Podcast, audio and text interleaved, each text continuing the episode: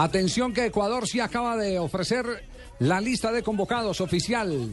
Marina Granciera tiene a esta hora la información aquí en Blog Deportivo. Pues sí, Javier, fueron 25 convocados, 15 que juegan en el Campeonato Nacional de Ecuador y 10 que juegan en campeonatos extranjeros. Arqueros, Banguera, Sánchez y Carabalín.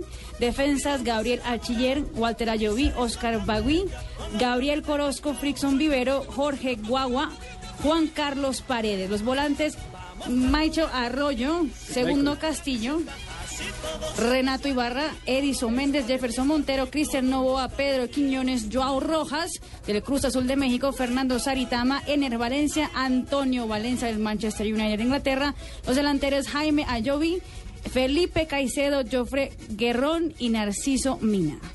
No hay mayores novedades respecto a los equipos, a la, a la nómina que ha venido manejando en la eliminatoria. Es la base que ha trabajado permanentemente Sí, sí, sí. en esta fase de clasificación. Recordemos que este es el primer partido Hay que oficial. ver si va a ponerlos todos contra Colombia, porque, Exacto.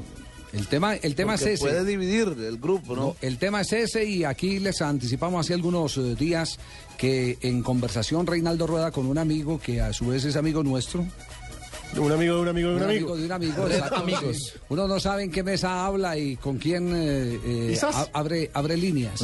Eh, Una fue- fuente, una fuente, una no, eso fue, eso fue para ser bien precisos en la Copa Confederaciones en Brasil. Él estaba ya en la Copa Confederaciones y se reunió con algunos amigos y la reflexión que él hizo eh, fue simple. Dijo, en Barranquilla casi todos los que van los han pelado.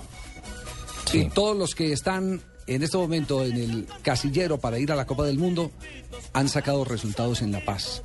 Yo no puedo dividir el grupo o a tener, eh, perdón, no puedo eh, eh, maltratar al grupo, llevarlos a la temperatura de Barranquilla, jugar un partido exigente sin la seguridad de ganarle a Colombia y después ir a jugar a La Paz, donde el más frágil de los seleccionados me puede hacer la boleta. Además que Ecuador está a un paso del Mundial, tiene 21 puntos, nosotros recordemos tenemos 23, Argentina ya está al otro lado con 26 y con 21 puntos ganando en casa lo que le falta está en el Mundial, entonces igual que nosotros. Por, por eso la teoría, Javier, que decía yo la otra vez que Fabito no está de acuerdo y es que yo creo que en el presupuesto nadie... ¿Usted que- por qué se preocupa tanto de Fabito?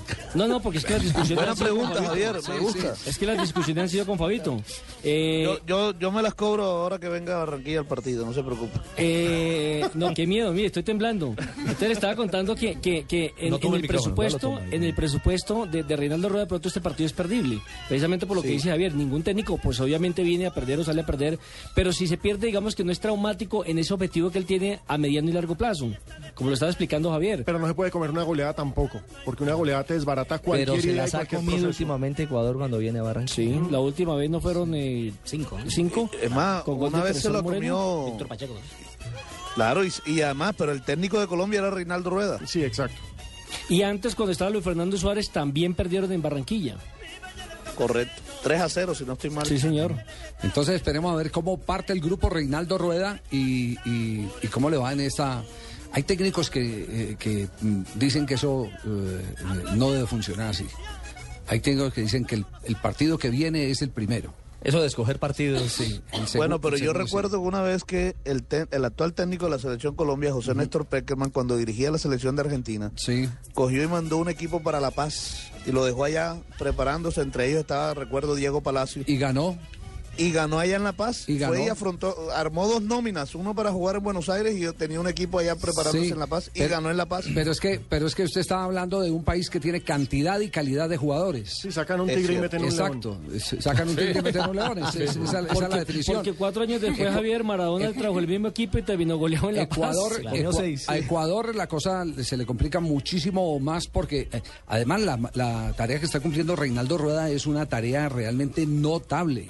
Espectacular porque a él es el que le ha tocado el recambio de, la, de las eh, generaciones Generacional. de- de- del equipo ecuatoriano. Y hay que decirlo, Javier, son poquitos los que tienen talento, talento en esa nueva generación. Y a, y a nosotros, fíjese cuánto nos costó, cu- cuántos años llevamos sin ir a un campeonato del Desde mundo, el 15 años, 98. 16 años. 16 Vamos a años. Cuatro mundiales. 16 años en el cambio generacional. Cuatro Y- y- mundiales. y- En cambio, él, él con cambio generacional ya tiene a Ecuador ahí de un cachito. Y mire lo chistoso, él tomó oxígeno enfrentando a Colombia y ganándole a Colombia en el segundo partido Néstor Peckerman, porque lo tenían ya listo Javier para Le el tenían ácido. un argentino como Sí, director técnico. Le tenían listo el ácido. Yo, yo, yo lo entrevisté en Lima cuando Colombia le ganó a, a Perú un gol por cero y él venía de esa goleada y estaba con el ánimo en el piso.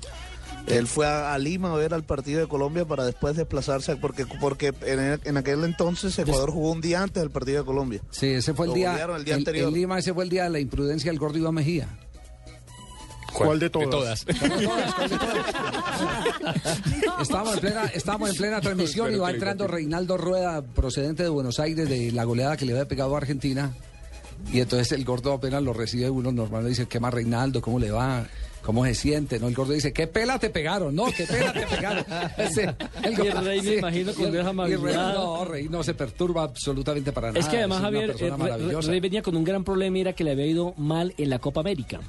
Entonces venía heredando toda esa situación, toda esa serie de problemas. Llega a la eliminatoria, no tiene un buen comienzo. Pero lo bancó, como dicen los argentinos, Chiriboga. Chiriboga, se la Pero es jugó que es por muy él. buen técnico. A mí Reinaldo siempre me ha parecido un muy, muy buen técnico. Pues será tan buen técnico que es la primera vez que yo veo que los jugadores piden a un técnico. Cuando él sale de la selección colombiana de fútbol, todos los eh, grandes jugadores de la selección Colombia, los Yepe, los eh, en ese momento estaba Ángel y, de- y compañía, eh, eh, Córdoba, piden que haya continuidad en el proceso con Reinaldo Rueda para el siguiente campeonato. Ya es cuando contratan a Jorge Luis eh, Pinto.